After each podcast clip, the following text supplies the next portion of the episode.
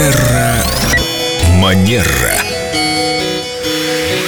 С нами Виктория Акатьева-Костылева, наш специалист по психологии, этикету и хорошим манерам. И сегодня, как я понял, тема, которая в некотором смысле касается и нас, радиоведущих. Здравствуйте, Виктория. Здравствуйте. В одной из предыдущих программ Лена упомянула не самый приятный голос, не самую приятную манеру общения одного из партнеров по бизнесу. Да. И мы даже поспорили после программы. Я говорил о том, что ну нельзя предъявлять человеку такие высокие требования. Этот же голос дан ему от природы.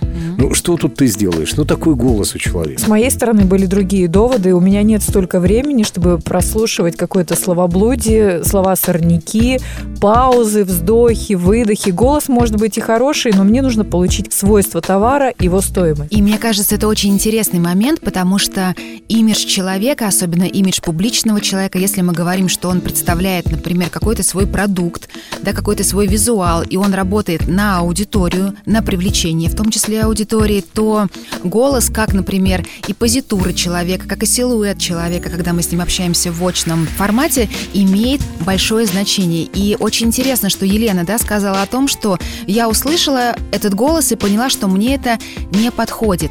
Поэтому здесь рекомендация будет какая, что если, например, вы занимаетесь э, каким-то бизнесом, каким-то продвижением своего продукта, имеет смысл обратить внимание, а как вы звучите. Сделать это очень легко. Например, можно записать себя на диктофон минут так 5 или 10, а потом послушать. Иногда, правда, люди говорят, что сразу после этого они а, слегка в обмороке, но это прекрасная возможность улучшить эту сторону своей личности, потому что голос наш, он отражает и наше самоощущение, ощущения, и наше внутреннее состояние, и то, что у нас в теле происходит, и как мы относимся к себе, как мы относимся к другим.